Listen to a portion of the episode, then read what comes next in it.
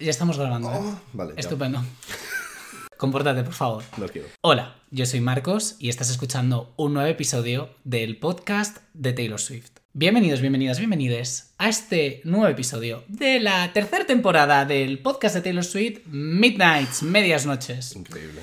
Aquí, eh, como nos estáis pudiendo ver en YouTube, si es que estáis apoyando eh, el podcast a través de YouTube, que yo lo haría porque, como podéis ver, estoy con mi invitado y los dos estamos divinos. Guapísimos, Las cosas como son.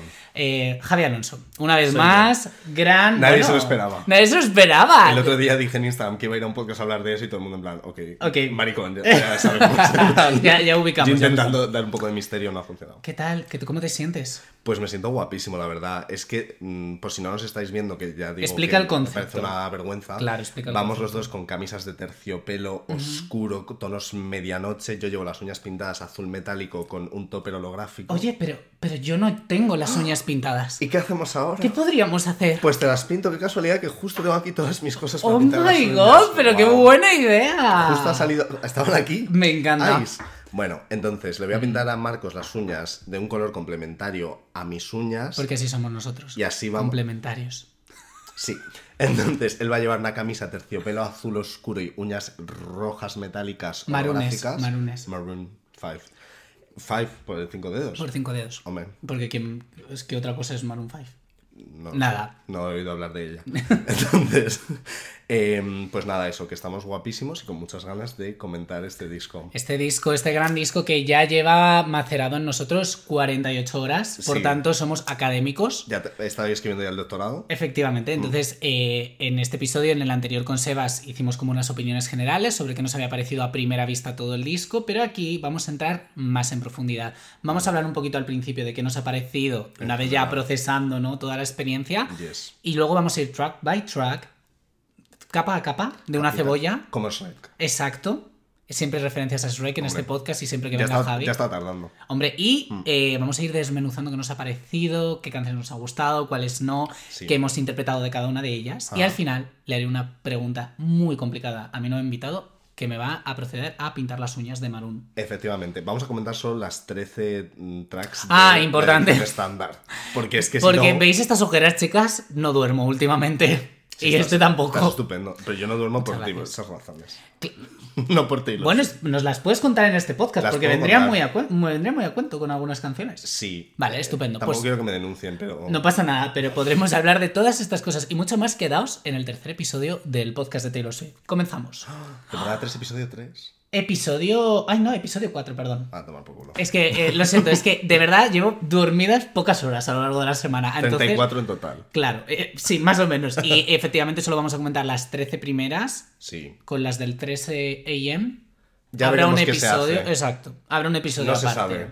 No se sabe. No sé. Nada se sabe. ¿Comenzamos si quieres? Comenzamos. A ver, Javi, ¿qué te ha parecido eh, Midnights? A ver, yo vengo un poco con miedo, con pavor. Es un Vale. poco la spooky season porque yo entiendo que los Swifties somos gente desquiciada. Sí, Esto es verdad. Entonces, yo vengo a dar opiniones a, lo mejor un poco controvertidas Mm, porque la verdad gusta. es que el disco no me ha encantado. No te sabría decir siquiera si me ha gustado.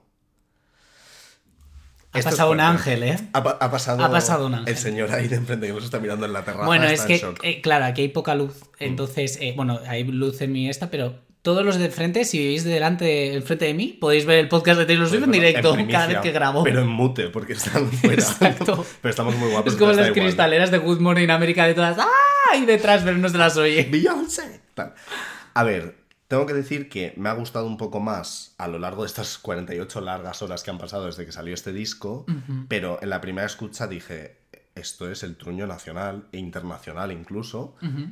Y ahora con las escuchas hay canciones a las que le he cogido un poco más de cariño, pero me parece un disco bastante vago para Taylor Swift. Mi sensación es que lo ha hecho muy rápido Vale. porque está en el proceso de los recordings y yo creo que está teniendo un poco de crisis de identidad artística. Porque Taylor Swift está ahora mismo revisitando todo su catálogo, lo cual tiene que mentalmente ser un poco extraño porque mm, piensas en otros puntos de tu vida, en cómo te sentías, en cómo expresabas cómo te sentías, en lo exagerada que eras a lo mejor. Un poquito. A lo mejor. Entonces, ahora ha llegado un punto en el que lleva encerrada por la pandemia como casi tres años. porque no está haciendo nada. O sea, no está haciendo nada en plan salir al mundo, viajar mucho, tour, no sé qué, tal y cual. Sí. Está en una relación estable y esto es algo que no le ha pasado. Eh, todos los discos de Taylor Swift, cada uno iba cambiando mucho porque estaba en un punto de su vida muy cambiante, estaba en sus años sus años 20, en sus 20, estaba teniendo pues las típicas relaciones cortas que tenemos todas en los 20 años, estaba viajando un montón, teniendo nuevas experiencias y ahora de repente está en un punto mega estable y yo creo que se estanca un poco. Vale.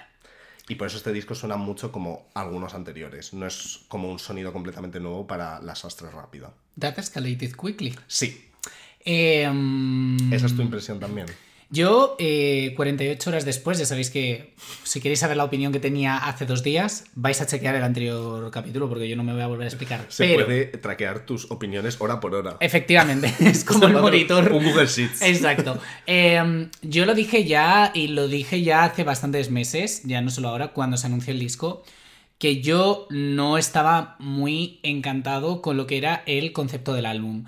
Porque eh, ella lo anunció como 13 noches que a lo largo de su vida no la habían dejado dormir. Entonces, como todos esos pensamientos que te vienen a medianoche, que sí que me gustaba un poco el tema de la medianoche, la vigilia y como en las horas largas, tal, no sé qué.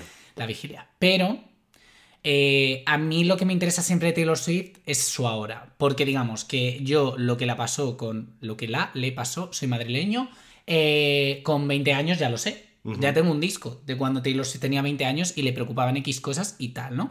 Lo mismo con 25 y con todas estas. Claro, Midnights al final, eh, creo que lo vamos a ir viendo a lo largo de todas las canciones, se va un poco atrás a explorar ideas que ya ha tenido, yo creo, a lo largo de su carrera. Entonces creo que el concepto no es mi favorito. También me pasa un poco con...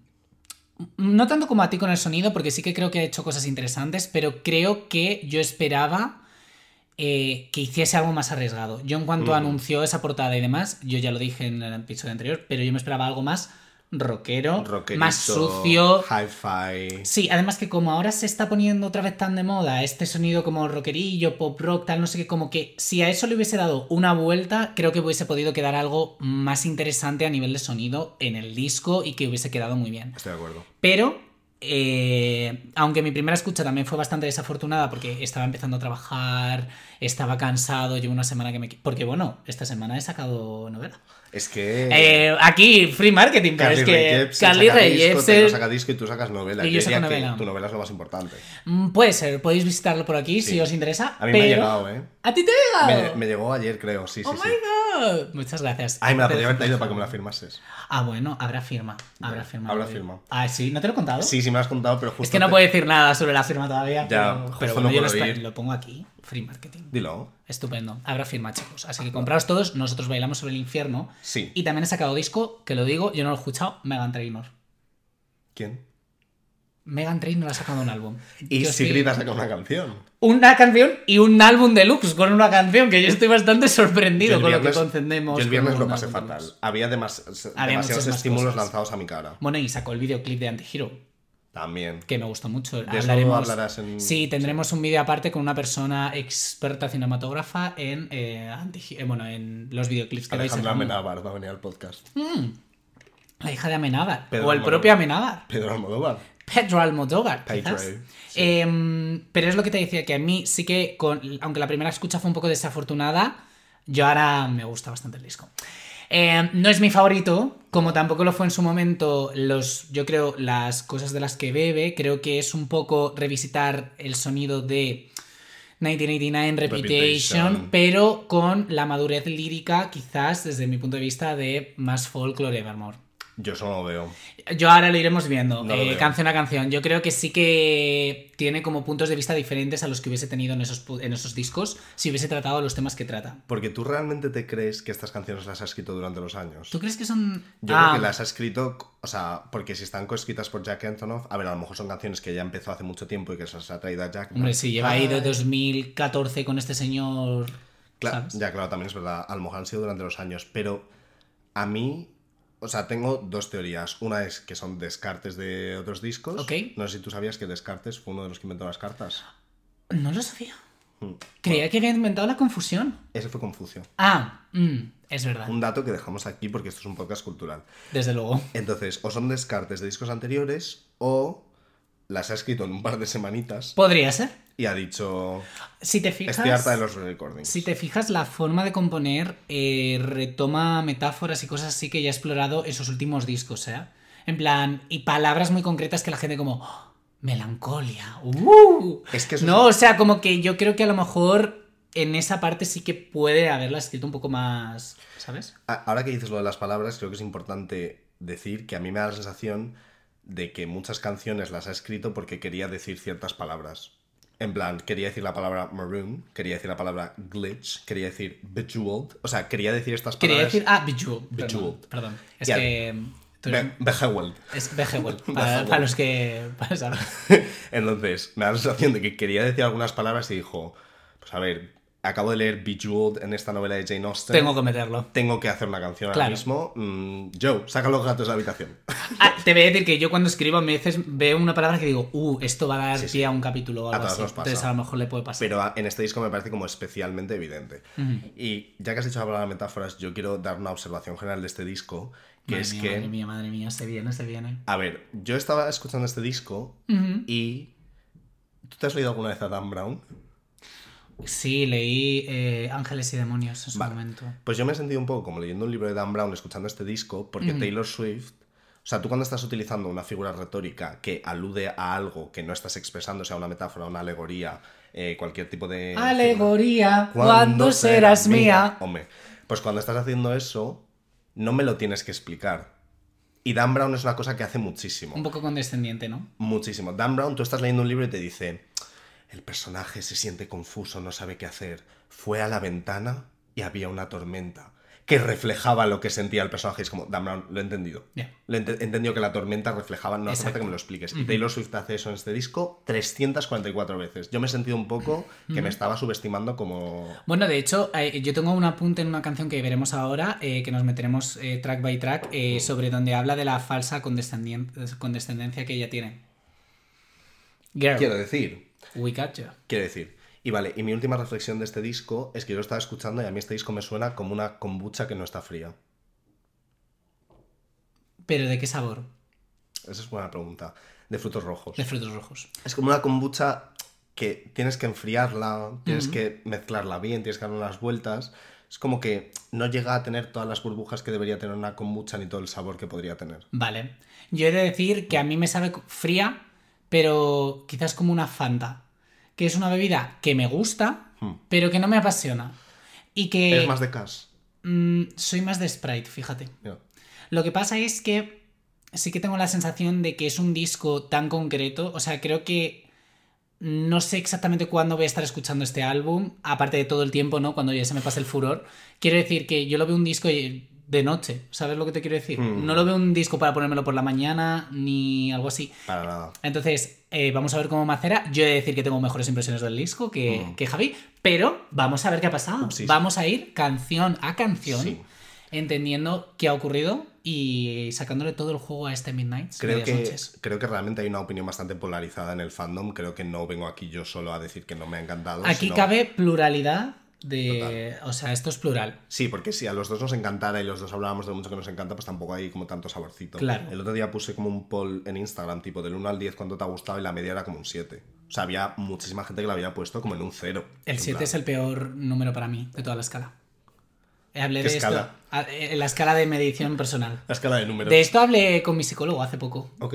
De los 7. Bueno, ya eso para otro episodio, amigas. Bueno, pero. La numeróloga. Pero sí, sí, el 7 y medio, el 7 y medio.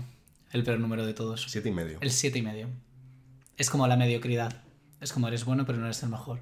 Eres Pero un 7 y medio me estás hablando de tipo sobre 10 en Sobre la 10, nota. en una escala de 10. Mm, ya, es como, eres como- bueno, pero no eres. Es casi no un eres- notable alto. Pero no lo Pero eres. no lo es. Bueno, empezamos. Venga. Y bueno, ¿y me pintas las uñas o qué? Eso es, es verdad. Nena. Que se me había olvidado completamente. Que son veganas, Sí. mis uñas y el pinta uñas. Y yo. Y él es vegano. Y esto también es de este Uy, hay una mariposa, además por aquí, creo. un- algo ha volado. Algo ha volado. También aquí amamos a los animales, a las plantas, como pueden verlo. Ahora va a Eh, pasar una vaca. ahora pasa una vaca. Eh, bueno, primera canción. sí. Esencia de la banda. Esencia no. No, tormenta, ¿no? Como una tormenta. Haze es como una, una Una ne- neblina. Una neblina de lavanda. Neblina de. Lavender haze. Yo tengo que decir que cuando escuché este título me esperaba otra canción Vale. eh, completamente diferente y esto escuché tu podcast porque yo soy asiduo es- escuchante Perfecto. del podcast de Taylor Swift. Muy bien. Y recuerdo que dijiste, o sea, como reaccionando al tracklist que te ima- imaginas Eso no tiene como- pinta uñas. No, cariño, esto es acetona para limpiarte un poco las uñas, que eres Ah, una cerda. Digo, está con un bastoncillo en plan. Y yo Claro. rollo, ¿esto para qué, qué estás No, haciendo? no, no, un poquito de acetona. Claro, esto en el podcast no se ¿Qué, va a no ver, aceitunas? entonces, va- no. Oja- ojalá te estuviera limpiando con, Con de aceitunas. ¿Cuáles son tus aceitunas favoritas? Uf. Las que son gordas, Mm. que vienen como en ese caldo naranja. Las gazpachas. Sí, Sí. las que son como ácidas, pero no ácidas ácidas, sino son ácidas amargas. Sí, porque están como en un líquido como con pimientos. Que y llevan ajos. como 500 años ahí macerándose. Buenísimas. Las mejores aceitunas. 525,000. Entonces, ¿no te esperabas esto de Lavender Haze? No, eh, yo me esperaba una canción mucho más soft, mucho más atmosférica, pero porque yo pienso una neblina de lavanda, De y lavanda, pienso algo mucho más. Sí, más Wildest Dreams. Un poco más Wildest Dreams, un poco más. Sí, atmosférico en general. A lo mejor Vale. incluso un poco Solar Power, se podría decir. Uh. Sí, A mí me encanta Solar Powers, mí soy no. fiel defensor de ese disco, pero bueno. a mí no. Eh, pero bueno, eh, tengo que decir que es probablemente la canción que más me gusta de este disco. Ok, bueno, es la opener y hay que dar una buena primera impresión. Sí, creo que es una canción que tiene mucha garra que al resto del disco le falta. Me parece una canción que está convencida de sí misma y una canción que se cree lo que está diciendo del todo. Que eso tengo la sensación de que en otras canciones pues no pasa tanto. Vale. Además, a nivel sonoro, me parece que es bastante potente, que te, que te invita a venir a escucharla. ¿Sabes? ¿Tú qué piensas? A mí me ha gustado mucho por varias cosas. Lo primero, por lo sexual que es esta canción, lo sensual sexual que es esta canción. Taylor Swift, cuanto mejor folla, más canta el falsete. Efecti- Efectivamente, y de hecho es que se puede ver, yo creo, en los beats de la producción, eh, se puede ver en los coros del estribillo, y también en alguno de los versos directamente cuando dice Talk to talk, no, talk your talk and go viral, I just need this love spiral, get it off your chest, get it off my desk. O sea, mm, Ya. en plan, quítame todo lo que hay en la mesa que vamos a Empotrar. Efectivamente. Entonces, me ha gustado mucho porque eh, es muy enigmática. Creo que te va causando curiosidad a medida que va progresando la canción, en plan de, Mm. ¿sabes? Es como, ¿de qué va esto? Me parece muy curioso también, que no sé si lo sabías, que Zoe Kravitz Sí. eh, hace los coros en esta canción Ah, no sabía que hacía los coros, sabía Sí. que había escrito. y está, está acreditada. Eh, y me gusta mucho también el tema que toca de, bueno, como, a ver, que obviamente es como de, que ya lo hemos visto antes, pero como de cómo una persona que, que mm, tú tienes una, bueno, pues una reputación o lo que sea, no le importa, que sea, una por lo que sea, porque eres Taylor Swift, no le importa tu pasado, ¿no? Y está como dispuesta como a ignorar todos los comentarios. Y también me gusta mucho cómo un, un ¿cómo decirlo? Cómo trata la figura un poco de la mujer en esta, en esta canción, porque me gusta cuando dice em, all, they keep, all they keep asking me is if I'm gonna be a your bride, they only, the only kind of girl they see is a one night or a wife. En plan, como la bien. mujer o es un polvete o es tu esposa de toda la vida, nene, Sí. pero no, no es un ser humano. Es como, ¿sabes lo no, que quiero decir? No puedo simplemente ser tu novia sin tener como la presión del matrimonio. Exacto, o sea, no puedo ser ni tu folla amiga, ni, ni una persona a la que estás conociendo, pero que luego por lo que sea dejes de conocer. Tal. Es como que la mujer tiene como un propósito específico. Entonces, eh, por todas estas cosas, yo creo que es un buen opener, muy diferente a lo que suelo hacer. Sí, a mí como opener me gusta mucho, ya te digo, creo que es mi favorita. Sí. Y esta canción, bueno, y el disco en general. ¿Tú has escuchado el disco de Red Hearse? ¿De quién? Buena pregunta. Eh, creo que solo lo he escuchado yo. ¿El disco cómo? Red Hearse. No. Red Hearse es un grupo de tres personas, uno siendo Jack Entonces no es un grupo, es un trío. Ojo. Ojo. ¿Qué es el- un grupo? ¿Qué es un trío? ¿Cuándo es demasiado? ¿Estamos hablando de música? o de Estamos hablando de lo que tú quieras hablar. Javi. Bueno, cositas.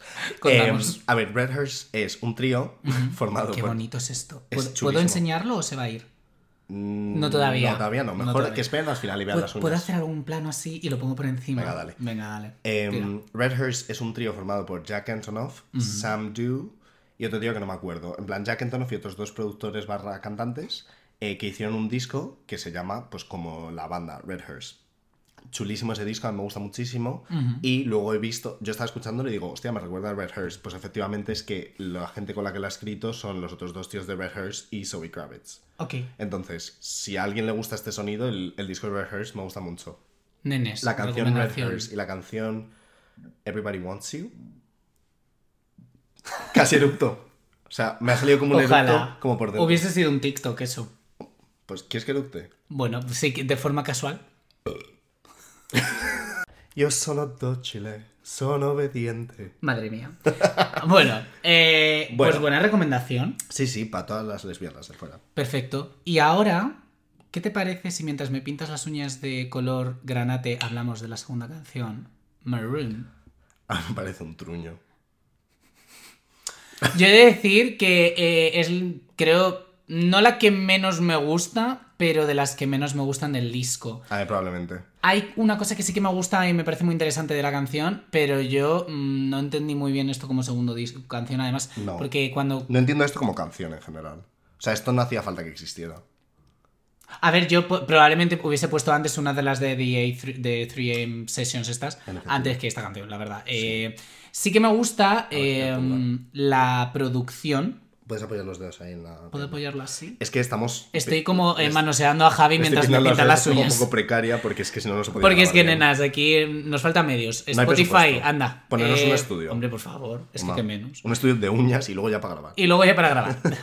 Eh, una cosa que sí que me gusta de esta canción es la sensación de eh, shutter speed ralentizado que tiene la producción. O sea, esos, esos, Bueno. esos beats así como... tu, tu, tu. O sea, me da la sensación cuando ves una cámara de fotos Mm. que va como mm, más lento de lo que debería ir. Sí, pero sabes, cuando las imágenes como que se desdibujan porque la luz ha estado demasiados segundos ahí. Ok. Entonces es como que esto también lo narra a través de los, de los lyrics. O sea, como eh, estábamos borrachos, de repente como hemos acabado aquí en el suelo de tu habitación después de beber champán. Entonces como que me imagino como ella repasando estas imágenes al ritmo de la producción. Eso es lo que me parece Mm. interesante. Está pensado. Yo tengo la sensación de que quería utilizar la palabra maroon, se sentó, hizo una lista de cosas rojas Ajá. y dijo, voy a meterlas. Lo que sí tengo que decir es que el inicio suena como si fuera un intersticio del tour de rep. O sea, el tu, tu, tu, tu. suena como la parte de antes de Dress en el, en el tour de Reputation. Esta canción suena como un descarte de Reputation. Sí. Vale. Parece una From the Vault. O sea, a mí esta canción la verdad es que no me gusta mucho. Eh, de hecho, eh, Esta mano está por ahora. ¿ya está? Mira. Sí. Aquí. A ver, falta la segunda capa, falta el topper, Vale, faltan cositas. falta mucho. ¿eh? El topper. El holográfico. Ah, ah, el topper se llama eso. Sí. Eh, no sé, o sea, tengo apuntados algunos lyrics que es como que no entiendo muy bien cómo contrasta. O sea, porque al final va de una relación que se ha acabado. Yo no sé de qué va esta canción. O sea, dice eh, que perdió su amor con el chico con el que estaba bailando en Nueva York y tal, ¿no? O sea, eh, va de una relación que se ha perdido, ¿no? Y ella como que de repente... Sí que me gusta la forma en la que she delivers los lyrics en plan muy apresurados. Como que la canción va muy lenta, pero ella empieza... O sea, como que no para, no para, no para, no para. ¿Sabes? Es como un vómito de pensamientos. Pero son como rimas muy fáciles constantemente. Sí, y no entiendo por qué dice cosas sexuales como, por ejemplo, las marcas que vieron en mi collarbone, ¿sabes? Que es como la comió el cuello.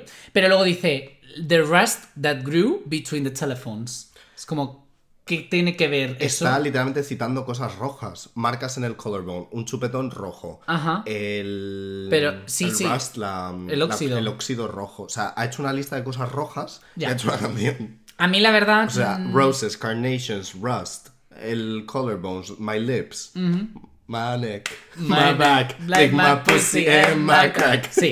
Y sobre todo que luego no me gusta nada cuando dice lo de That's a real legacy. Esto, importantísimo, se nota que Taylor Swift en su día a día no utiliza palabrotas porque cada vez que dice una palabrota en una canción la remarca tantísimo. That's a real fucking legacy. Es como, tía, Ya, está, ya. está forzadísimo. A Es- mí- Esta imagen de en plan, soy súper malo, te digo palabrotas. No lo eres. No lo eres, No cariño. lo eres, Taylor, No eres cariño. esto. Eh, pero bueno, así que así de, de anecdótica es esta canción, porque no tengo mucho más cosas que decir. Literalmente nada. Vale, pues es que en plan, sorry to this man. Pues pasamos al primer single oficial del disco. En efectivo. Antihéroes. Como Aurin. Aurin tiene un disco que se llama Antihéroes. Claramente fue la fuente de la que se inspiró Taylor Swift. La fuente, sí. Sí. Cibeles. Pero hay uno de los Aurin que está bien bueno, ¿eh? ¿Cuál? Luego te lo enseño. Por si ves este podcast. Oh, Let's Single. Eh, ¿Te ha gustado? A mí me ha gustado mucho.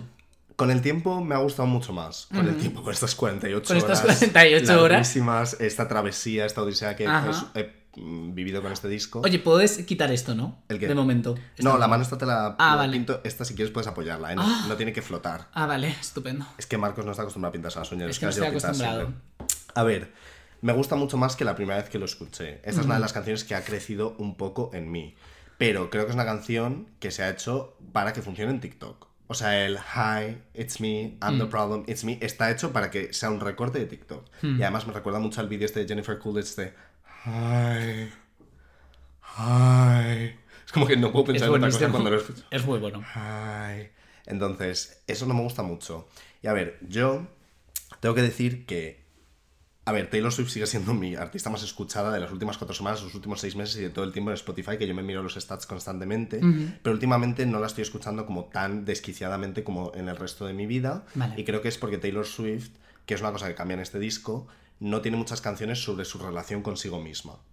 Y ahora mismo, en el punto de, de mi vida en el que yo- estoy yo, la relación más importante que tengo es la que tengo conmigo mismo. Vale. Entonces, Taylor Swift ha escrito mucho sobre amor romántico, alguna vez sobre amor amistoso, familiar, etc., pero sobre todo sobre amor romántico, las cosas como son. Sí. Entonces, no la estaba escuchando tanto porque no tenía muchas canciones que hablen de ella consigo misma. Vale. Aquí lo ha hecho, pero se nota que no es su fuerte.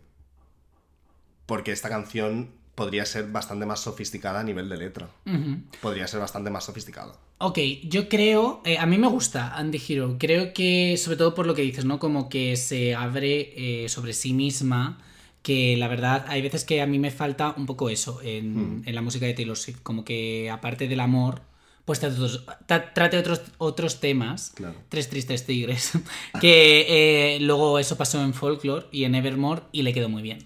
Em, Y además en Folklore Nevermore con la excusa de en plan, es otra gente. Claro, sí, no, es como, no, no estoy hablando de nena, estás hablando de ti, estás hablando de ti. Eh, me gusta sobre todo cómo trata el tema de, pues, de cómo ha tenido depresión, eh, pues los problemas que ha tenido con la, con la alimentación, eh, o sea, todo eso me gusta mucho y me gusta como que es un círculo vicioso de pensamientos un poco circulares, ¿no? Que, la, que, la, que la llevan.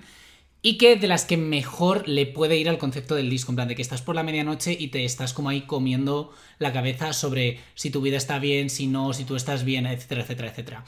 Aquí es el verso que te comentaba del altruismo, que dice, Did you hear my covert narcissism I disguise as altruism, like some kind of congressman? Esa letra me gusta mucho. Esa, ese lyric está muy guay. Está muy guay. Quizás eh, lo que te pase a ti con esta canción, que no lo sé, es el tema de que la producción es como súper mega happy y animada, ¿sabes? Y como que quizás lo esperabas de otra forma o no. A mí eso me da igual. Vale. Esta, yo diría que de todas las del disco, esta es la que más suena a Red Hearse.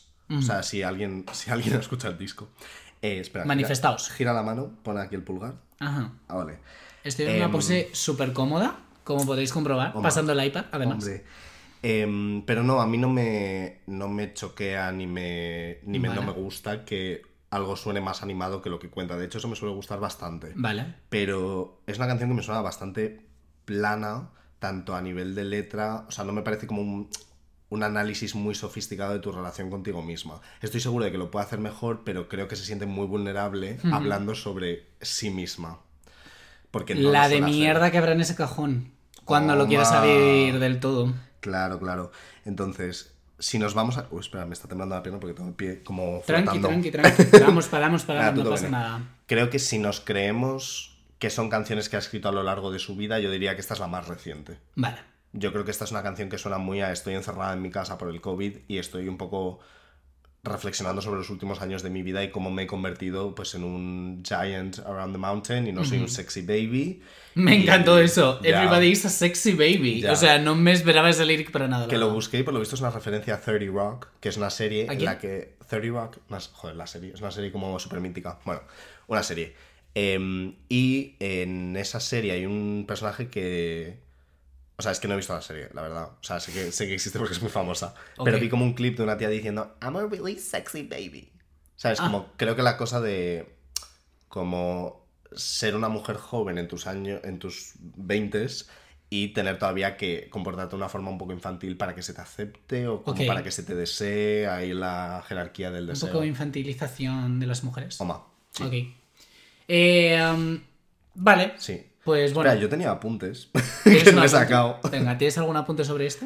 Eh, sobre Antihero. Lo de TikTok estoy muy de acuerdo. De hecho, yo cuando en el videoclip, que ya hablaremos del videoclip, habla de lo del It's me, hi. O sea, no parecía literalmente como que se estuviese hablando a sí misma, sino que literalmente yo creía que estaba como diciendo It's me, hi, I'm the anti-hero o I'm the problem o lo que sea, ¿no? Y como que le ha dado la vuelta a través del videoclip para eso, precisamente, para que luego tú hagas eso, ese challenge en, en TikTok. Absolutamente.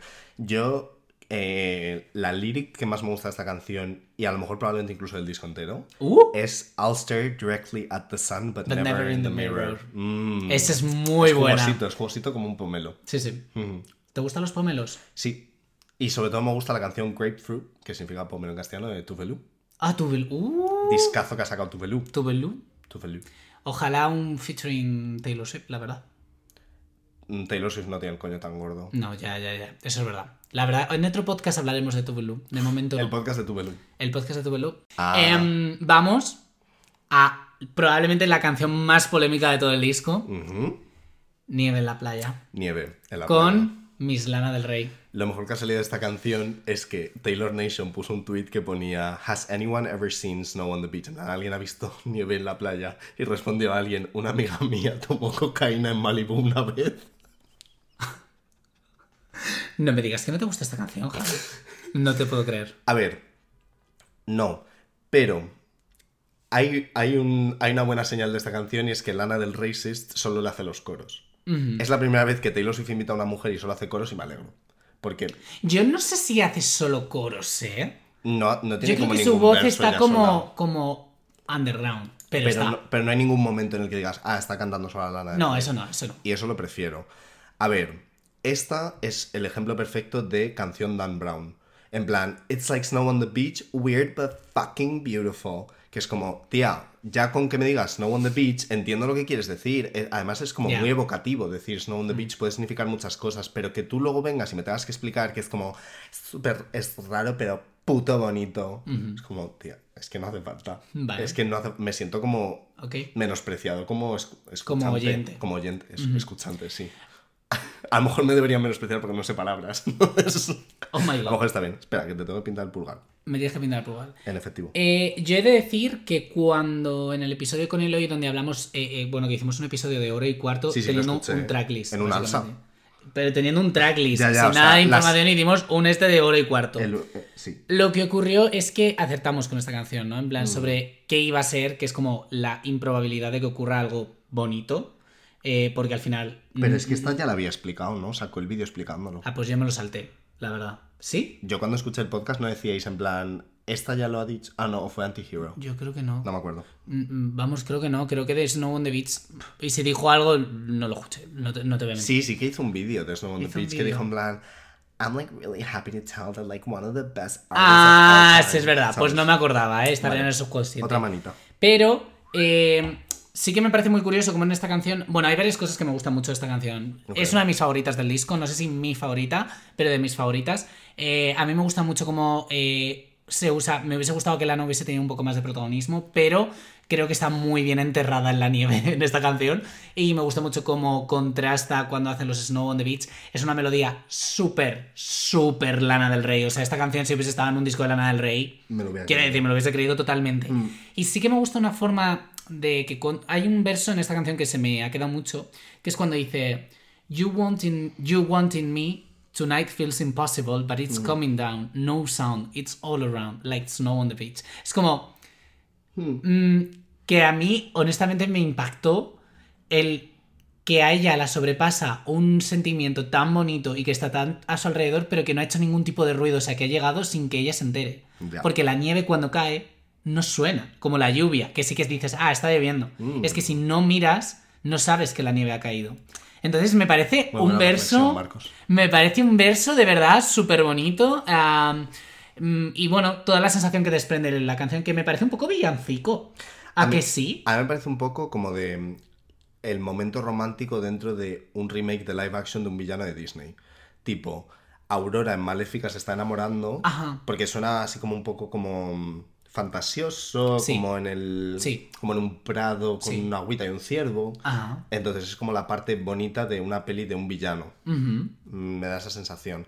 A mí no me encanta, pero por- también porque yo tengo como mis problemas personales con Lana del Racist. Entonces, simplemente como que ves un hombre, pues no, no me gusta que esté en un track así, en plan, tía, que invites a una mujer y que tenga que ser mm, la feminista blanca por excelencia y una tía tan problemática, pues no, no. Ok. Ok. Eh, um, Si yo hubiera sido Snow on the Beach con Sarah Bareilles, Ya, hijo, pero es que, eso no, es que no creo que ocurra No eso. ¿eh? no va eso no va a ocurrir. yo sigo A lo mejor en algún Bolt de algo, pero De- yo lo dudo, la verdad. en un Bolt, en literalmente un taxi. Exacto, en un Bolt que que van a coincidir. A lo mejor hacen karaoke. Eh, lo que sí que eh, es de decir que me. Bueno, esta canción también lleva toda esa narrativa que lleva un poco el disco de el amor y todas esas cosas son como un poco aleatorias, que esto Mm. contento nos lo vamos a quedar con él porque luego se lo carga en la puta última canción del disco. Es como que esto es todo muy aleatorio y viene sin darte cuenta y tal, no sé qué. Y luego hablaremos de una canción que eh, es completamente la idea opuesta. Pero de momento vamos al esperadísimo para todos los Swifties. Track Track 5. five. El corazón de cualquier disco de Taylor Swift donde ella pone esa canción, o sea, todas las coloca, mm, o sea, está loca, quiero decir, ella coloca todo, todo está medido y tal, Sí. pero las canciones número 5 sabe que son las que sus fans... Ya son institución. Sí, es Es como que sabes que te vas a sacar de ahí los lyrics, que lo Mm. vas a dar todo cuando vayamos al tour, esperemos. Em, ¿A ti estas canciones te parecen.? A mí me parece que esto en un estadio no va a ser como muy. Mm, Ya veremos. Llamativo, como muy grande. Ya o sea, veremos. habría que hacer como. Yo ya después de ver lo que vi en el Reputation, yo ya no dudo, yo ya soy Pero devoto. es que para mí Reputation sí que. Como sí, que ya o sea, era era más, más evidentemente magnífico. tal. Sí, sí. Esto, como no añada unas percusiones, como no haga arreglos nuevos, me parece que es más música para tocar en un café. Madre mía, nos van a cancelar de No, no, verdad. pero que no, no lo digo. No mal, sí, sí, todo sí, lo que hagas entiendo, tiene por qué ser música de estadio, pero Yo no si me vas esperaba un estadio, ¿eh? No me esperaba un estadio para este tour, la verdad. Me esperaba algo un poco también más, más íntimo. Pero me, bueno. me esperaba un teatro local. Me esperaba un sí, un, Un tour de guarderías Por por, la. Comunidad de Madrid. Sí, eh, bueno, como esta canción, You're on Your Own Kid. me gusta mucho. ¿Te gusta? Esta es de las que digo, wow, me gusta mucho esta canción. Mm, ¿Te suena Ed Sheeran esta canción? ¿No? ¿No te suena a eh, Castle on the Hill de Ed Sheeran? Pues ahora sí. Mm, sí, es un poco esta cosa de mirar para atrás, darte cuenta. Ir en bicicleta. Es como que vas en bicicleta. Es Pero en mood. bicicleta por la noche. Castle on the Hill es un atardecer. Sí. Esta, sí, me gusta mucho, me gusta el mensaje de, mira, hagas lo que hagas en tu puta vida, tú estás contigo mismo. Tú estás tú sola. Y no tienes, eh, o sea, puedes contar con la gente, puedes estar rodeada de gente, pero si al final tú no estás donde tienes que estar, esto no va bien, cariño. Parezco un poco una casamentera, ¿no crees? Casamentera, por... Una casamentera en plan y que tengo como mi burdel y todo. O parecemos un poco como chicas que te leen las Por cartas. favor, estoy- es que esto es una maravilla. Es que... Es que es la mejor idea que hemos tenido. Hombre, Em, sí, o sea, sé lo que dices. Yo, de hecho, esta canción a mí me, re- me parece demas- o sea, muy cinematográfica. En plan, como que me imagino la etapa de un niño creciendo, ¿sabes? Esto es una cosa que tenía apuntada aquí en mis notas, que es que las tengo aquí, que mucho de este disco se siente como si las canciones se hubieran creado para salir en trailers de pelis de adolescentes que van a la universidad. sí, sí, Además total. en trailers, no en la peli. Y, y en, en algo indie, además. Ay, ¿viste que han cogido la canción de It's Nice to Have a Friend Bueno. para Megan? Bueno. Megan Bueno, es esa chica. pero escúchame. I'm her. Esto no Her, tiene nada que ver her. con Midnights, pero what the fuck. O sea, esa canción que Esa todo el mundo desprecia Lover, la cogen para una película de terror. Tiene sentido. O sea, yo estaba viendo el trailer y dije, pues claro. Yo estaba como diciendo, ¿qué cojones Taylor Swift? O sea, no sé, bueno, en fin. O sea, tengo más preguntas para la gente que ha hecho esa peli que para la que ha decidido, en plan, poner El canción. montaje del robot bailando, o sea, una her, fantasía. her, her, her, Una fantasía. she. Ah, mira, tengo una pregunta sobre esta canción. Dime. ¿Tú crees que cuando dice I looked around in a blood-soaked gown and I saw something they can't take away, se refiere a Carrie o a Lucia de la Mermur? Yo creía que ibas a decir a Carrie o a- al momento este que tuvo con el periodista este. Ah, no. Que iba con un vestido rojo también porque era en la época de Red. Espera, que dice blood-soaked. Ya. Claro, Hombre, pues era de Carrie, entiendo. ya. Puede ser. Yo, la verdad, es que em, sí que es verdad que esta canción, todo el mundo está diciendo, y, yo creo que están en lo cierto de que es ella misma hablándose a sí misma. Porque de hecho, eh, hay varias. O como si tuviera o a su hermano pequeño. Sí, pero hay en varias canciones donde habla de su ciudad en la que ella se fue porque la verdad echa bastante mierda encima del lugar donde nació. Eh, y de hecho aquí dice como no elegí esta ciudad, ah, me voy de aquí. Eh, um, solo habría una persona. Me, gusta mucho porque al principio dice: Solo habría una persona que haría que me quedase aquí. Pero al final de la canción dice: Something different bloomed, writing in my room. I play my songs in the parking lot. I'll run away. En plan, como que ella está decidida a seguir adelante con su vida y a irse de. Y es como, me parece muy curioso porque la veo en esa eh, eh, mítica foto de ella en un escenario con una pancarta de papel que pone Taylor Swift mm. y todo lo que ha crecido y es como muy emotiva. Yo tengo muchas ganas de ver esto en directo, ¿eh? Esta sí que puede tener sentido en directo. Puede, si la. Como que la gente se va a venir arriba. Y si hacen arreglos de una forma que sea como súper expansivo, el pum, pum, pum, pum, pum. Lo, puedo, lo puedo ver. Lo que veo que no tienes notas, cariño, es de la siguiente canción. De hecho, ¿no? Joder, es que se me está apagando el móvil todo el rato. No pasa nada. ¿Cómo se cambia eso? Ya sé lo que me vas a decir de esta No me encanta, pero tampoco. No me, parece, no me parece un maroon. Ajá, hombre, menos mal. Ya. Em, pero esta con las escuchas creo que gana bastante. Bastante. ¿Sí? A mí me ha ganado un poco. O sea, bastante partiendo de cero. Vale. o sea, vale, ya entiendo. Es que ya os digo, a ver, también es verdad que yo la primera vez que escuché esto era a lo mejor las 4 de la tarde, acababa de comerme un pan de ajo que me acaba de hacer buenísimo. Es que me sale súper bien el pan de ajo. ¿Lo haces tú? Sí, claro. Qué fantasía. Pues, yo lo compré en el libro. Con margarina, eh, margarina, es vegana, ajo fresco un triturado, un, ajito, un, poco de albahaca que tenía que me acababa de Uf, la albahaca me encanta. gran ingrediente. Eh, bueno, entonces yo me había comido un pan de ajo y estaba escuchando esta canción a las 4 de la tarde y esto es, esto es un disco para escuchar de noche. Entonces yo estaba así con el... Además me abrí el Genius para leerme bien las letras, asumiendo que iba a ser un buen un disco bien escrito porque es Taylor Swift y luego pues me lleva la sorpresa de que no. Em, y entonces, claro... Ups. Upsi.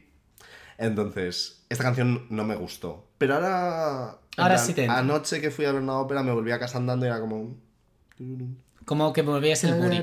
A mí la verdad es que me gustan varias cosas de esta canción. No es mi canción favorita. De hecho, la primera vez que la escuché no me gustó. ¿Cuál es tu canción favorita? ¿No lo has dicho? ¿O es que todavía no ha llegado? Ah, todavía no ha llegado. Vale. De momento, ¿eh? De momento con 48 horas y este máster que tengo. Pero mm, la historia a veces nos damos cuenta de que hemos estado equivocados y hay cosas que hay que rectificar. Entonces, probablemente a lo mejor luego sea otra. Pero eh, de Midnight Rain, lo que me gusta es cómo utiliza yo creo el vocoder para diferenciarse de sí misma, porque en esas partes de la canción como que está hablando de cuando está haciendo daño a una persona. A mí me parece muy interesante cómo ella se da cuenta de que pues no quiere lo mismo que otra persona en una relación y se da cuenta de que le tiene que hacer daño a esta persona. Que yo creo que es algo bastante, o sea, muchas veces se ha demonizado un poco esta, esta actitud.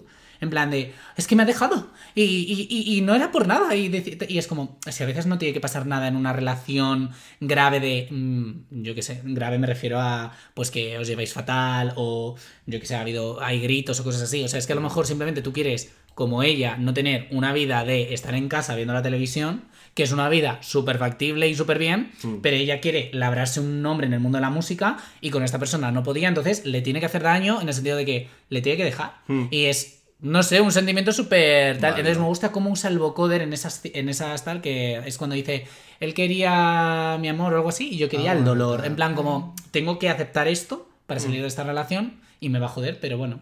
Sí, a mí este sentimiento me gusta y me parece muy válido. Espera, ¿puedes dejarla? ¿Puedes descansar? Vamos a, sí, va a secar un poco y luego te pongo el topper. Em, me parece un sentimiento muy válido, sobre todo imaginando que esto lo escribió, pues pongamos con a lo mejor 18 años o algo así cuando empezó su carrera, si, a no ser que esté mirando hacia atrás, pero bueno, vamos a asumir que sí que es verdad que las ha escrito durante los años, ¿no?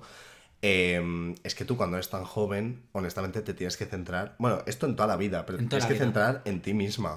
O sea, y si tú estás en una relación que te está frenando, que no te está permitiendo seguir tus sueños, que te está haciendo vivir en una ciudad que no te gusta, que no te está aportando todo lo que te tiene que aportar, chica. Corta corta, por muy buenas que sean otras cosas, porque a lo mejor otras cosas, otras em, cosas, otras cosas.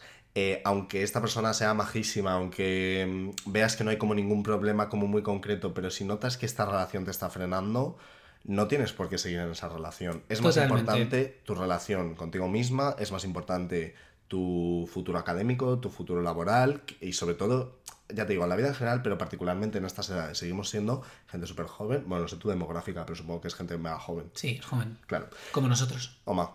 Em, entonces, céntrate en ti misma y pon tus prioridades primero. No es egoísta ponerte a ti primero y ver qué prioridades tienes tú en la vida y qué es lo que quieres. Yo estoy de acuerdo. Y además que. eh, um. Hola. Eh, yo estoy de acuerdo. Además que. em, quiero decir. Este tema. Creo que lo ha tocado también en algunas otras canciones. ¿Sabes de qué me he acordado? ¿De qué te has De acordado? nuestro icónico episodio de La Butaca Barata en el que comparamos discos de Taylor Swift con óperas. Esta canción es Manon. ¿Es Cuando decide separarse de. Os voy a de dejar aquí ese episodio porque es icónico. O sea, yo creo que nunca Esta- he hecho un episodio más, más, más raro. En plan, es Creo como que es la mezcla perfecta. De las mejores piezas de contenido que se han creado en la historia de internet. Yo es un episodio que a veces me lo escucho. O sea, yo voy por la calle y digo, wow. Y Por que- eso te he dicho antes lo de Lucia de la Mermur, porque es que hubo un momento icónico en el que yo estaba hablando de Lucia de la Mermur, que es una ópera que me encanta, y después de estar hablando un rato de la ópera me dice Marcos, mi hermana se llama Lucía. Lucía, un beso. Si te estás viendo esto. que creo que fue como la mejor forma de cerrar un episodio que escuchan la vida. En plan, después hablando como I mean, serio I sobre mean. Lucía, que se vuelve loca, que mata al marido, tal, de repente tú... Mi hermana se llama Lucía. Entonces, esta canción es muy Manon, porque Manon hay un momento de la ópera en la que tiene que decidir si prefiere la fama y la riqueza o el amor, y decide la fama y la riqueza. Que luego le sale fatal, pero bueno, Chicas, la luz está muy cara. Elegid carísima. el dinero. Sí. Esto es así. Y además que eh, lo que quería decir para concluir esta es como que no hace falta que salgas de una relación y acabes en malos términos. Si sabes comunicarte y la otra persona es receptiva y también sabe comunicarse, que esto es una cosa que parece... Yo sabes qué pasa, que lo doy mucho por sentado, pero es verdad que hay mucha gente que no sabe comunicarse. Ah, ah, Tiene ah, muchísimos ah, ah. issues. No, no, no, no. Em, es como... mm, A mí, si en algún momento mm, dejas una relación por, esta, por este motivo, no creo que tendríais que acabar en malos términos por eso, sino No. porque es como... Es muy triste, tienes que pasar un duelo, Mm. pero eh, es que necesitáis cosas diferentes y es muy importante porque ¿sabéis Mm. qué pasa si no? Que luego acabáis siendo un matrimonio de estos que tienen cinco hijos, que no le, hace no le presta atención a ninguno, acabáis teniendo affairs y todo es estructurado. Absolutamente, porque puedes ser una persona maravillosa con la que estés, pero si tú notas que la vida os está bifurcando hacia sitios diferentes y que la relación no está permitiendo que os bifurquéis porque todavía os está pegando y no te está llevando al sitio que tienes que ir, Hacedle caso a la vida.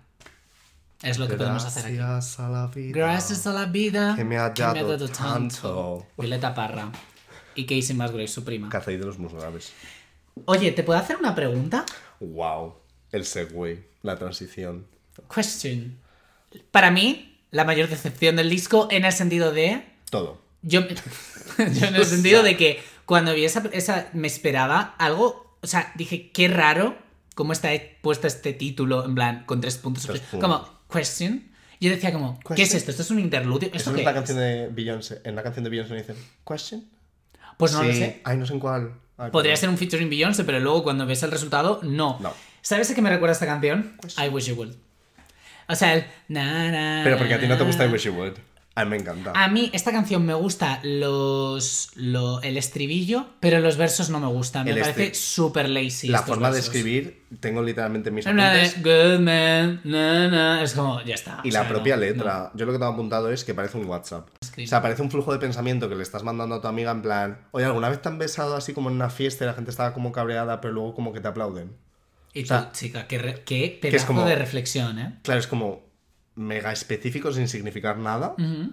y Que además yo como- recuerdo que a ti te gustan las cosas muy específicas de Taylor Swift. Oma, Lo que más te gusta. hombre, me gusta la especificidad en la vida en general.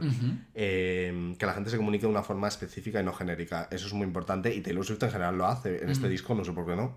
Y, y bueno, y que además que en esta canción hace un sample de Out of the Woods.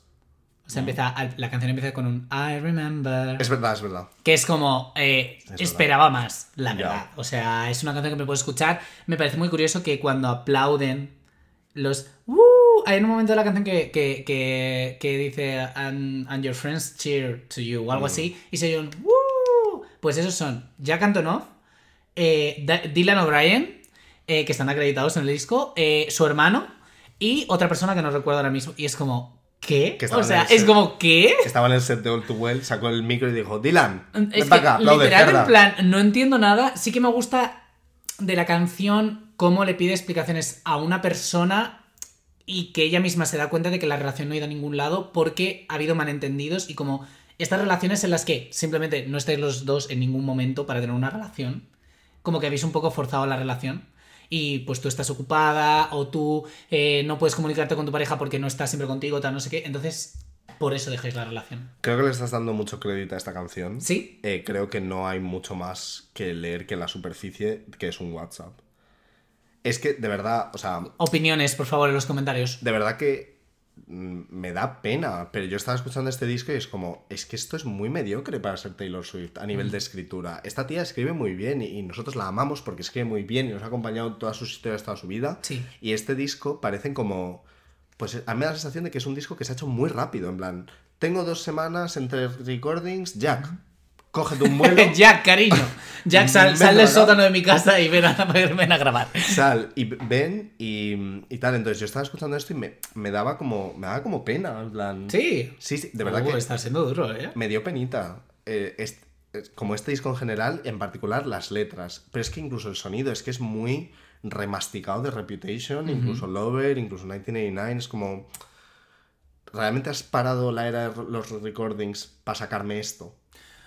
Yo creo que está intentando un poco, esto lo comentó Sebas y me pareció buen punto, como un poco como cerrar un ciclo, porque ¿qué viene después? ¿Qué, qué es el número 11? ¿Sabes lo que te quiero decir? En plan, como que está en esta interrupción. O sea, yo sí que veo, y esto es una cosa que yo he visto también por internet, de ha sacado este disco porque está teniendo problemas legales para sacar las regrabaciones. Y que a lo mejor realmente ella primero quería sacar todas las regrabaciones y luego sacar el disco ¿Qué problemas siguiente. legales podría tener? Hombre, pues que Sekirov todavía no la puede sacar. Porque la, la aplazan el, el juicio cada dos por tres. Es verdad. Los señores esos, que son unos pesados que han salido de las pobres scraps estas que son el grupo que, que se supone que se amplía. Las chicas en plan de, que no somos nosotras, que son los productores que son unos pesados, que es que no tiene nada que ver nuestra canción con la de Taylor Swift. Pero bueno, como no la paran de posponer, pues eso. No, no la dejan sacar eso. Y Reputation la ha tenido, lo está grabando ahora. ¿Lo ha dicho? Él salió en algunos eh, medios de comunicación Ah. que se está grabando ahora. Genial. ¿Le ha da- ¿Han pasado ya cinco años? Eh, no, no es que no eran cinco, eh. Bueno, sí, es que estamos en 2022, Me cago en la puta. Claro, y salió en octubre. Claro. Es que ya puedo grabar Reputation. Qué fuerte, cinco Muy años. fuerte. ¿Qué he hecho yo con mi vida estos cinco años? Nada. Yo, desde luego, Cortarme el cosas. pelo y pintarme las Yo uñas. Bleach y ya está. Ya está. Pero de lo que creo que sí que podemos hablar es de la siguiente canción, Vigilante Shit. Eh, a, a- a esperas de lo que vas a decir tú, voy a dar mi alegato. Venga, dale. Me parece súper inteligente esta canción. Me parece lo que en cine también llamas muchas veces un ejercicio de construir tensión. Por ejemplo, Gravity, uy, Gravity, perdón. eh, Coherence o algunas películas thrillers que son de mis favoritas que como que es un ejercicio de literalmente construir tensión, pero no explota, no hay nada que explote. Eh, explota, es, co- mezcla. es como que la canción tienes la sensación de que en algún momento se va a volver hiper agresiva, como que de repente va como a volverse loca, pero no llega a ocurrir eso, es todo como un pum, Mm. ¡Pum! O sea, te recuerda un poco a Ready for It, ¿no? Como, como que está ahí como la furia y como eh, también en la propia letra de cómo ella está ayudando a otra mujer a salir de, con su marido que es gilipollas. De hecho, hay un dato muy interesante que yo no lo había visto. Esto es de Genius, ¿eh? Todo hay que decirlo, hay que citar tus fuentes. Que dice, Someone told his white collar crimes to the FBI. Y hay una anotación que me parece muy pertinente, que es que a Scooter Brown. Le denunciaron en 2021 después de haber comprado eh, los álbumes de Taylor Swift eh, Goldman Sachs Executive Peter Commissar por haber defraudado y porque había como una especie de mm, no estaba cumpliendo un contrato. Mm. Entonces como que es una perspectiva de yo me imagino a Taylor Swift diciéndole a la mujer de Scooter Brown, cariño, vete de aquí, yo te prendo la gasolina en la casa y un poco el Nobody Gone No Girl. Crime de Midnight. Un poco ayudarle a hacer un Gone Girl. Eso es. Y Vale. de hecho creo que se refleja bastante en la producción. A mí es una de mis favoritas. A ver, a mí mm, no me disgusta, pero me cuesta mucho creerme a Taylor Swift en este papel de femme fatal que se está intentando construir en esta canción. Vale. Y es una cosa que también me costó un poco en, en Reputation, en las canciones que han así, en plan, Look What You Made Me Do, un temazo, lo sigo escuchando, me encanta. Yo no. Iconic. Yo sí, yo Vale, de hecho la escucho todavía mucho. Pero es una canción que es como, se nota que Taylor Swift, mm, bueno, se nota, yo noto, que Taylor Swift no está cómoda en este papel porque Look What You Made Me Do, en plan, What have you done? Es como que so- You so- didn't do anything. you did- en plan, look, look what you made me do. ¿Pero qué has hecho? En plan, no, no te dice cómo específicamente cómo ha llevado a cabo su venganza. Sí, en plan, te voy a cortar la cabeza, te he hecho no sé qué. Sí, Simplemente ha dicho, pues si me visto de negro y ponemos aquí un poco de percusión, soy, vamos, fen fatal. Vale. eh, mm, mm, poison- eh, envenenando hombres, sí, no sé qué. sí. Pero a mí me cuesta mucho creérmela en esta en este, en Esta este faceta. rol. Entonces, en esta canción, cuando dice Am I vigilante shit? Es como que no me imagino a Taylor Swift en su vida diciendo on my no sé qué shit y menos vigilante. Se ve que quería decir la palabra vigilante, igual que quería Muy decir concreta, muchas verdad. palabras en, de este disco. Yo creía que era un vigilante, fíjate. No. A primeras Los que un vigilantes de la playa. Los vigilantes de la playa. De hecho, exacto. está hablando de eso, de que se puso un bikini rojo y dijo, ah, Y vaya slow motion por la arena, en plan. un besito a Pamela Anderson, que la amo. Uf, ojalá. Un featuring Pale- Pamela Anderson. Pues acaba de debutar en Broadway, haciendo Roxy Hart. ¿Pero qué estás diciendo? Claro. Tengo un episodio en Podium sobre Pamela Anderson, Ah. podéis ir a escucharlo. Oma. Venga, pues vamos. Pero sí, a mí esta canción.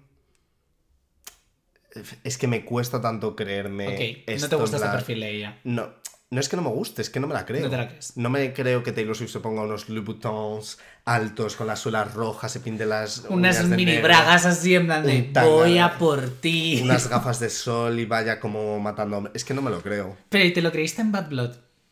No. Vale, pues fair enough, entonces. Pero es que. Pero en Bad Blood. eh, es como que le está recriminando algo a alguien, que eso sí me lo creo, Vale. porque Taylor Swift es bastante Sí, le gusta, le gusta, le Le gusta gusta. decir, es tu culpa. Es tu culpa, es tu culpa. Claro. Pero aquí es más en plan. I don't dress for women. I don't dress for men. Lately I've been dressing for revenge. En plan, ¿what? ¿Tú de qué? Que te has puesto un suéter a rayas para la portada de esto. En plan, ¿cómo que te has vestido de venganza? Bueno, ¿Viste tienes un punto, tienes un punto. ¿Viste cuando fue a, a Seth Meyers y llevaba un vestido que la gente dijo que parecía el revenge dress de Diana de Gales? Ah, sí. Mm. Pues yo es lo único que puedo pensar en plan, ¿esto es tu idea de vestirte de un vestido negro? es como, eres demasiado sweet para este Sweet California. Me lo estoy pasando también. Para esto. Espero que yo vosotros los- también. De verdad que lo siento si. eh, bueno, no, no, no. No pasa siento. nada, no Esto tienes mi- que. O sea, no, nos tiene que gustar todo lo que haga Es Taylor que por mucho que seamos fans. Me dan miedo los Swifties Tenéis yo que soy tomar, uno. claro, no, tenéis que tomar esto como una opinión. O sea, quiero decir, no pasa nada. eh, hay discos que nos van a gustar más, Mm. discos que nos van a gustar menos. Y obviamente aquí estamos diferiendo porque a mí me encanta esta Mm. canción, a ti no. Pero seguimos siendo. Seguimos teniendo derecho a vivir, a existir. Y de Y ser amigos está. también, no Y nos de vamos ser a pegar amigos y después de pintarnos las uñas. Hombre, sí. Ah, de hecho, voy a ponerte el topper. Muy, muy De hecho, segue. es el perfecto momento porque llega mi canción favorita del disco, Bejeweled, enjollada. ¡Uf! Lo he pasado mal con ese statement. ¡Qué canción! O sea, adoro esta canción. Me parece súper petarda. Sí. Me parece. eh, o sea, me parece Gorgeous bien hecha. Gorgeous, la peor canción de Taylor Swift. Eh, aquí te lo voy diciendo. Eh. La peor canción de Taylor Swift. Terrible, súper. No me gusta nada. Esta canción es como. A mí ese divertida. petardeo sí me gusta. Pues a mí esta me parece petarda, pero divertida. Me parece. ¿Dirías que es un niño divertido, gracioso y extrovertido? A todos suele engañar. Ayer vi Sin Chan, muy recomendable, por cierto. La peli al cine. Eh, me encanta, me parece también un poco un himno de pues autorrealización y como de self-worthing, ¿no? O sea, un poco va de eso, ¿no? De como que dejas a tu hombre en la casa porque dices, mira, vete a tomar por el santo culo, que me voy yo aquí a poner unos pedrolos. Se supone que esto, esta canción es de cuando ella fue a la Met Gala, que parecía la, la señora de la lejía, con ese vestidazo. O sea, en todas las metadas. Sí, no, pero ¿sabes cuál te digo? En plan, Sí, en cuando se puso más de, yo, De negro, gris, feísimo. más como, como Con me- una- que tenía una silueta rarísima en esa noche. Es que, te- bueno, una silueta. Sí, en plan, la, la silueta del vestido era feísima. Ah, bueno, no, no sé, pero a mí me encanta, me parece súper petarda, me recuerda mucho a This is Where We Can Have Nice Things, o sea, ese perfil como atolondrado. eh, y además que, que me apetece como ir caminando escritor. por la calle, así como, ¿sabes? Como si fuesen 45.000 flashes eh, um, yendo detrás de mí y ya está. Y esto es lo que tengo que decir de Bejeweled. Vale, yo no. Single, por favor. No, no te gusta No. nada. Dios santo. Para mí es demasiado petarde. Mira que me encanta el petardeo. O sea, no hemos hablado, pero Carly Rae Jepsen sacó un disco el mismo día. Madre y ahí hay petardeo del buen Shooting Star. Eh, encanta. Beach House. Beach, bueno, Beach House es que me la meto por el culo. Eh, Talking to Yourself. Eh, Hablaremos de, Carly Rae Jepsen. El podcast de Carly Rae Jepsen. Ya pues ojalá. Se, van acumulando los proyectos. Sí. Pero, a mí el petardeo me gusta mucho, pero aquí es como tal. O sea, es... ¿Cómo? Esa es la melodía. You, when I walk in the room, I can make this place. Ay, me encanta, me encanta, me encanta, me encanta. A mí me encanta lo de I polish up real, I polish up real, nice. Ese vídeo que hay de ella en, la, en los EMA haciendo así. Es verdad. Pues es que es esta canción. Michelle- el vídeo de. Michelle Obama así. Pues es esta canción. Es que me encanta, me encanta, me encanta. Es como también White Girl, es que me encanta. Me parece un descarte de Reputation. Eh, suena un poco como algo que podría haber hecho en, en Reputation, pues eso, en plan, después de. entre Gorgeous y Dress. Dios santo, es que no me recuerdo. Es que te lo juro que yo no. Joder, es que me encanta Gorgeous. Te lo juro. Joder. Cuando tengamos la, la temporada de, de Reputation, ya verás que me van a cancelar a mí. Nos van a ver aquí en 2028 haciendo el podcast. Con nietos por aquí, en plan. No, no, no, no. No, yo eso, tampoco- eso no va a suceder. Ah, bueno, yo, yo no quiero tener hijos. No, no, yo tampoco. qué Ah, asco. bueno, pues con perros. Epa, Con perritos. o con gatitos. Con más vinilos aún. Bueno, A mí esta canción es una canción que probablemente, si no la vuelvo a escuchar en mi vida, me. pero no ¿qué estás diciendo? Bueno, es que mm, me niego. Madre mía, quiero ir llevar la- las uñas pintadas ahora toda mi vida. Es que es chulísimo, Qué eh. fantasía. Es que, de verdad, llevar las uñas pintadas Es te da un una nueva personalidad y como que te hace hablar con las manos, de verdad que es chulísimo. Y todavía tengo que ponerte el, el top coat para sellar esto y ¿El todo. top qué? A me ver, encantan los tops. Es que, a ver, os cuento. ¿no? Os cuento. Le estoy poniendo una base metálica rojo burdeos con un shimmer em, dorado precioso. Luego le estoy poniendo unos flakes holográficos encima, que holográfico es que refleja el arco iris entero. Y luego lo voy a sellar con un top coat brillante para que brillen aún más y para que duren más tiempo. Y para que te comas una hamburguesa en plan diciendo, uff, qué bonitas son mis uñas. La hamburguesa que nos vamos a pedir ahora. Madre mía. Vale, canción número 10. Sí. ¿Cuál es? Laberinto. Te- O sea, no recuerdo esta canción. Es la de. Sí, en plan, Esa. justo esa. ¿Sabes cuál te digo, no? Sí, a ver, la escuché cuando salió, la escu- eh, me escuché el disco viniendo aquí un par de veces, Muy bien. Me, me lo escuché estos días tal, pero es una canción, es un skip. A mí me gusta, me, me recuerda a. Te, te- voy, a, voy a decir dos cosas. Dilas. Me recuerda a The Archer y me recuerda a Epiphany. Te recuerda de, pero a The Archer mal, con lo buena que es The Archer. A mí me parece que tiene como esa Sí, el cadencia. arquero y la presa también. Sí, pero eh, me parece que tiene como ese state of mind de que estás soñando casi.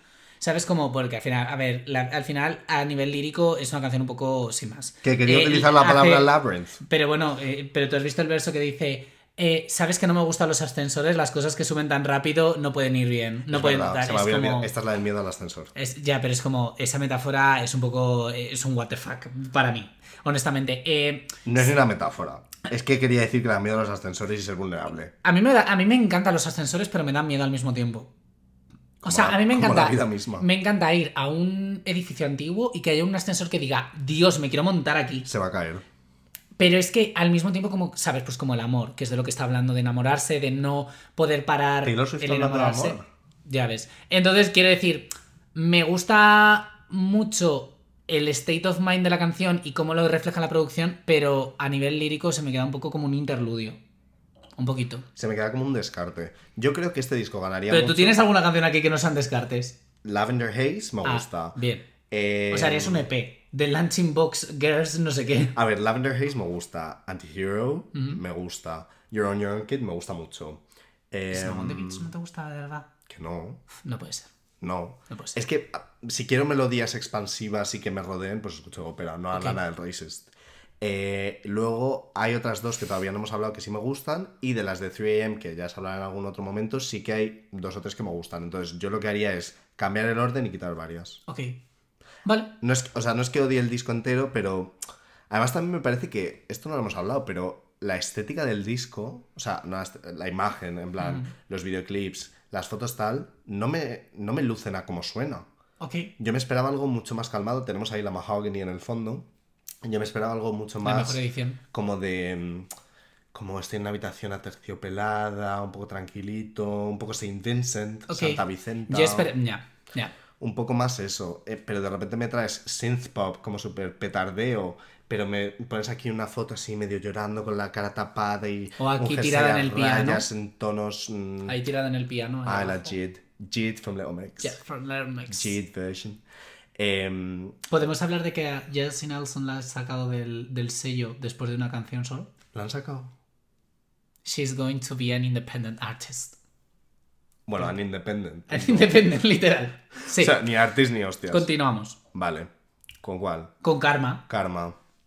No puedo con esta canción. Ay, no puede ser, pero bueno, esta persona. No puedo. Es que me parecen Ay, me unas encanta. lyrics tan estúpidas. El karma es un gato sentado en mi regazo maullando porque me quiere. Flexing like a goddamn acrobat. El karma y yo somos amigas así. Es como, tía, tienes 32 años. Esto luce en plan, tienes 16 años, has hecho un trabajo de grupo en el instituto y la has tenido que hacer tú todo entera porque tus amigas estaban fumándose porros y en plan, has escrito una canción de venganza y lo mejor que podías comparar el karma es con un gato maullando en tu regazo. Pues a mí me gusta. Ya bueno. Tú cállate, Rosita. ¿Habéis, eh, ¿Sabes esa referencia? Mm, ¿No? Pues a mí me gusta. Tú cállate, Rosita. Bueno, eso es de Alicia en el País de las Maravillas. Ah. Eh, a mí me gusta porque me parece que si esta chica hubiese escrito esta canción en Con 16 años. Reputation, Ah. lo hubiese enfocado como eh, eres un hijo de perra, el karma va a ir a por ti y tal, y está tomado desde el punto de vista de yo estoy muy tranquila en mi sofá, tocándome el coño y sacando millones de euros de mi música, y parece que el karma va por ti. Sí, el De karma no soy yo. Exacto, Hmm. que ese afán de protagonismo de ella quizás como que se va a un segundo plano en esta Se va. canción. Sí, bueno. Y de hecho hay un verso en donde, claro, dices, esto va para algo en concreto. Hombre, hay un este, hay una, un verso que a mí me gusta mucho esta canción que dice Spider Boy, King of Thieves, que Scooter Brown, Spider Boy, Scooter Brown, Spider Boy. Sí, ¿tú crees que es por eso? King of Thieves, with your little webs of opacity. Y luego dice, My pennies made your crown. Sí. En plan, mi trabajo hizo Claro. Tu reconocimiento, Bueno, mis pennies, mis millones. Mis millones hicieron tu reconocimiento, porque Mm. al final tú ahora mismo eres famoso. ¿Quién, quién, quién era Scooter Brown antes de Taylor Swift? No era nadie. Nadie. Y sigue sin ser nadie, pero ¿sabes lo que te quiero decir? Entonces, me gusta, además Patinete que marrón. me parece muy divertida. Me parece una canción muy divertida y como tomada desde un punto de vista más relajado, que a lo mejor podría haber sido como muy a la yugular, ¿sabes? Pero es que a la yugular tampoco me la hubiera creído. Ya. Es que te pasa. Ya. Es como que tienes. Es como que Taylor Swift hay ciertas como mm, estados mentales o ciertos alter egos que mm, adoptan estas canciones Sí. que no me creo. Vale. Es que, o sea, a ver, aquí sí me la creo la cosa de en plan de el Carmen y yo, jaja, lo gana el mundo tal. En plan, ok. Pero la forma de escribirlo es que me parece tan infantil. O sea, parece una canción de los cantajuegos. Karma is a god, karma is a karma is a cat, parent of my life cause you love me. O es sea, que no, no voy a poder parar de verlo así. dime que no, o sea, dime que no podría ser la canción de los cantajuegos. El Eh, Final Cut sí me a mí me gusta mucho, me parece que fluye muy bien la canción. Igual, me imagino un poco como con Bijul, en plan, yendo por un pasillo así, en plan, como súper divino, con estas uñas, estas. O sea, es que imagínate.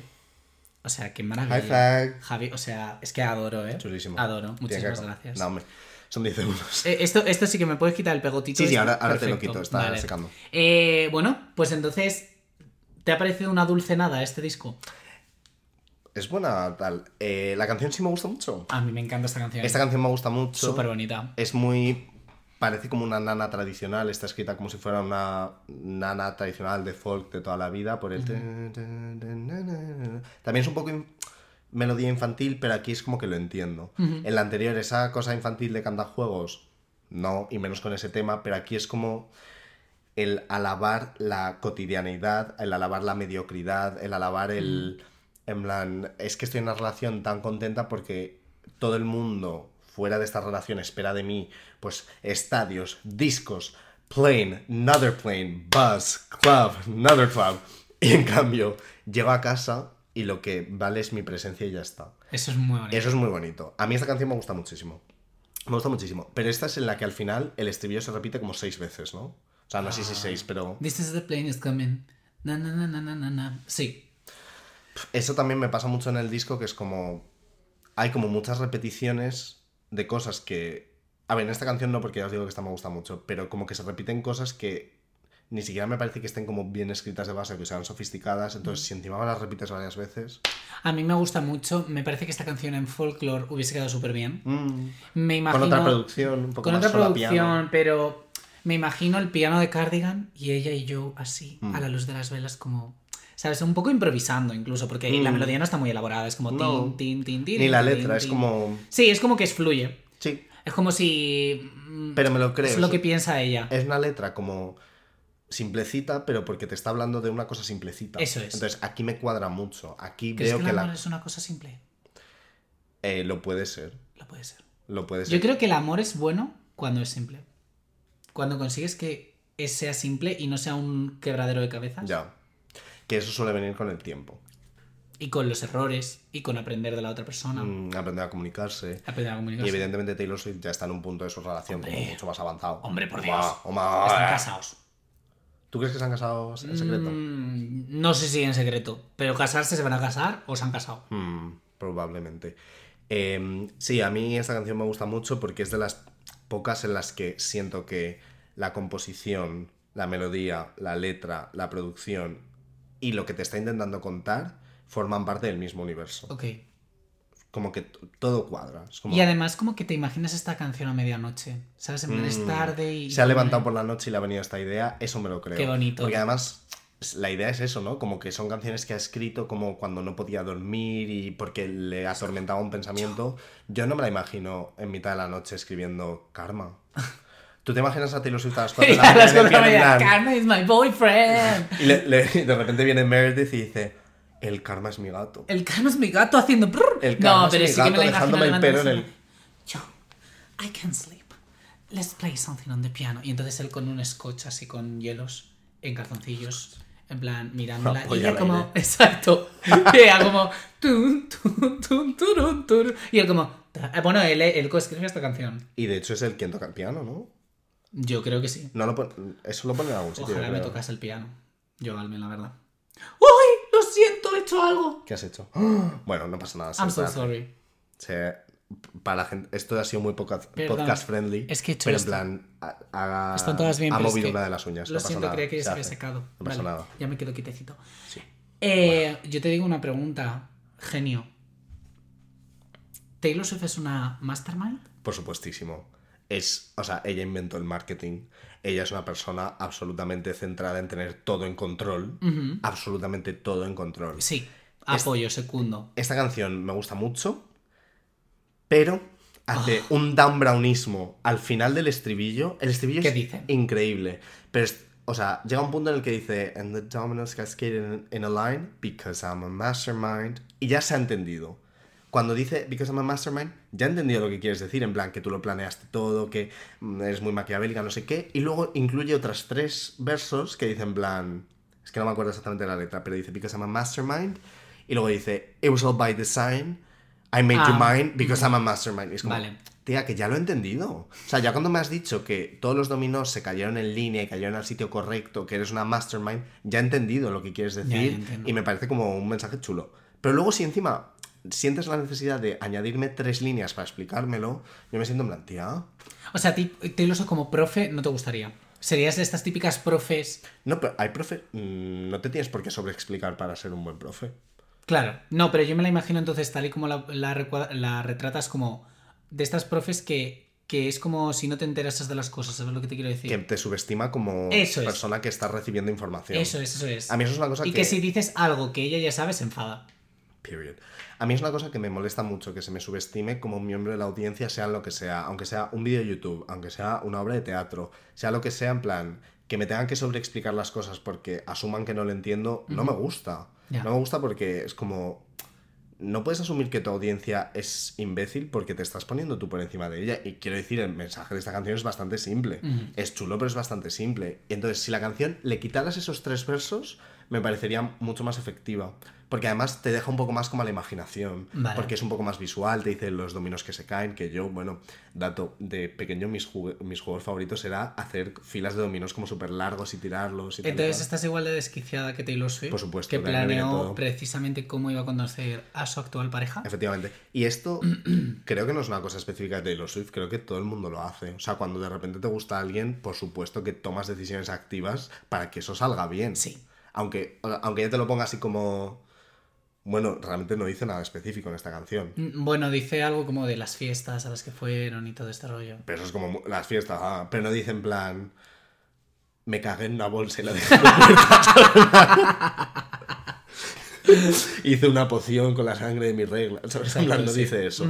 Eh, no, pero mm, creo que esto lo hace todo el mundo. O sea, tú cuando de repente te pillas de alguien es como, por supuesto que tomas decisiones activas, aunque sea en plan comunicarte. Comunicarte es una decisión activa, decirle, oye, pues me gustaría seguir viéndote, porque Sí. me ha gustado esta cita que hemos tenido, me has comido muy bien los cojones, me gustaría continuar esta relación. Ajá. Ajá. Bien. Estupendo. Yo, una cosa que sí que me parece súper interesante es que esta es la canción que después de decirme durante todo. Ah, no, mira, está lloviendo. De todo el disco. Todo es aleatorio, todo viene por no sé qué, el karma, su madre y tal, no sé cuánto está. Vienes aquí y me dices, yo lo planeé todo, coges y te vas. Ya. Pues oye, tienes el coño más grande, tienes el coño de aquí a Logroño. Y me encanta cómo nos desvela eh, la parte de nadie quería jugar conmigo como pequeña y de aquí viene el trauma de que yo ahora lo calcule todo y quiera que seas mi amigo y entonces lo voy a intentar todo y tal, no sé qué, no sé cuántos. Porque es como, realmente hay muchas personas a los que nos pasa esto. A mí me pasa. Todas las personas que hacemos contenido en internet es porque no nos hicieron caso de pequeños. Yo creo que sí, y aparte, a, a ti no te pasa que yo, uno de mis mayores miedos, lo confieso aquí, Uh, en el podcast de exclusiva. Es, mm, es que alguien tenga una opinión sobre mí que sé que no está formada por conocerme. O sea, como Mm. a mí me da, me da mucha ansiedad como que una persona diga, este es gilipollas, o este tal, no sé qué. O, ¿sabes? Porque me, me gusta como que la gente, como caer bien a la Tener gente. control. Sí, me gusta caer, sí, tengo que tenerlo todo bajo control. Y me gusta mucho caerle bien a la gente. Mm. Eh, y no dejo de ser yo mismo, pero sí que tienes como ese juego mental de qué puedo hacer para que a esta persona le guste o le caiga bien o no le parezca por lo menos desagradable, ¿no? Evidentemente Taylor Swift también tiene Sí, sí, esto, sí, es igual. pero lo vemos desde el principio de su carrera, ha estado, vamos, ahí detrás de cualquier minucia y detrás de cualquier detalle porque Mm. no quiere dejar nada sin cerrar, no quiere dejar... No... Yo eso no porque soy vago. Ya, bueno. Pero, Pero- seguro que Taylor Swift es una persona a la que le cuesta delegar trabajo. Seguro que es muy difícil trabajar Seguro para que ella. su equipo de marketing es ella. Ella. Ella con un pizarra así. Con- y con dos ordenadores, uno en cada mano así. Exacto. Pero yo me imagino que tiene que, o sea, por muy maja que sea, creo que tiene que ser difícil trabajar para ella porque creo que le cuesta delegar. Por eso trabaja siempre con Jack Antonoff, que yo creo que más o menos son del mismo Que ya es como una extensión. Exacto. Son mm, siamesas. Pues bueno, pues solo. Bueno, llevamos solo cuánto, perdona. Una Solo hora una y hora y veinte. veinte. Vamos a cerrar este episodio, ¿qué te parece? Lo cerramos. Te voy a hacer la pregunta de la temporada. Ordena del 1 al 10 los discos de Taylor Allison Swift. Esto es muy difícil y no es... mm, O sea, me lo ha dicho como justo antes de, de empezar a grabar, pero yo no sabía que me iba a preguntar esto y me lo hubiera preparado. A ver, Lástima, así tenemos la opinión honesta. vale. Tenemos... O sea, puedo como verlos visualmente porque creo que eso me Claro, va a puedes ayudar. ponerte ahí un. eh, ah, si pones eh, Taylor Swift Albums, esto eh, Sebas un- el otro día lo, hay una imagen que están los nueve más Midnights. Vale. Eh, vale, empezamos. Número uno, folclore. 100%. Vale, Luego, rojo. vale. Rojo versión de Rojo comunista. Rojo como, como el burdeos que lleva en el cuerpo, que es que está es espectacular. una fantasía. Es que es espectacular este tejido, ¿eh? O sea, Es, que es como. Sí, es como una- un tejido como. es un terciopelo, pero en, en cámara es que luce como tan metalizado como si estuviéramos envueltos para ser un regalito de Navidad. Ah. Bueno, folclore, red. Mm, 1989, Ujú. Fearless, Wow, that escalated quickly. ya. Evermore, Speak Now. Ujú. No sé si me gusta más Midnight o Lover. Me gusta más Lover. Ah, Lover. bueno, vale. Ya, Lover, Midnight, Debut.